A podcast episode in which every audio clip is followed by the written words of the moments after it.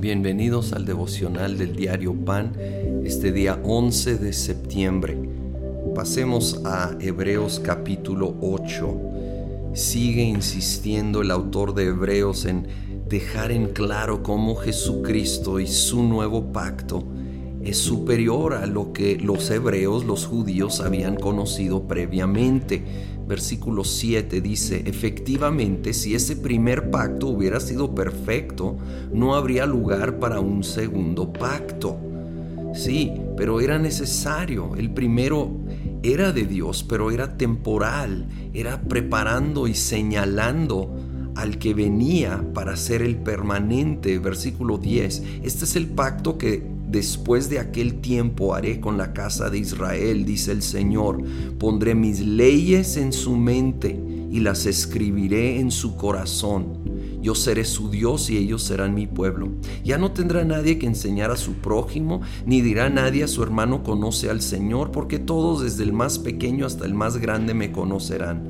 Yo les perdonaré sus iniquidades y nunca más me acordaré de sus pecados en, gran parte aquí está señalando cómo desde el antiguo pacto, el antiguo testamento, Dios ya estaba aclarando que él iba a traer un nuevo pacto, donde una gran diferencia era que en vez de ser algo escrito en tablas o en pergamino, iba a ser escrito en su mente y su corazón.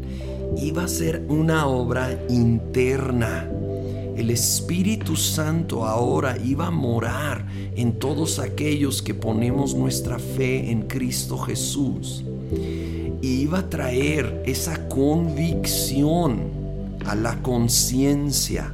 Iba a traer convicción en nuestro interior para enseñarnos, obvio, sobre la base de los principios de su palabra escrita, pero ahora trayendo convicción desde el corazón, desde la mente, desde lo más interno de nuestro ser, donde aún alguien que no ha recibido instrucción desde los más pequeños, habría esta convicción y conciencia de parte de Dios para dirigirnos y me, encanta cómo enfatiza el 12, yo les perdonaré sus iniquidades, nunca más me acordaré de sus pecados.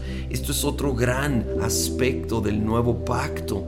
No es de recordar pecados y seguir trayendo ofrendas y sacrificios a un altar de piedra porque ahora Jesucristo es el sacrificio completo y perfecto en nuestro lugar y en Él y en su sangre y en su obra en la cruz.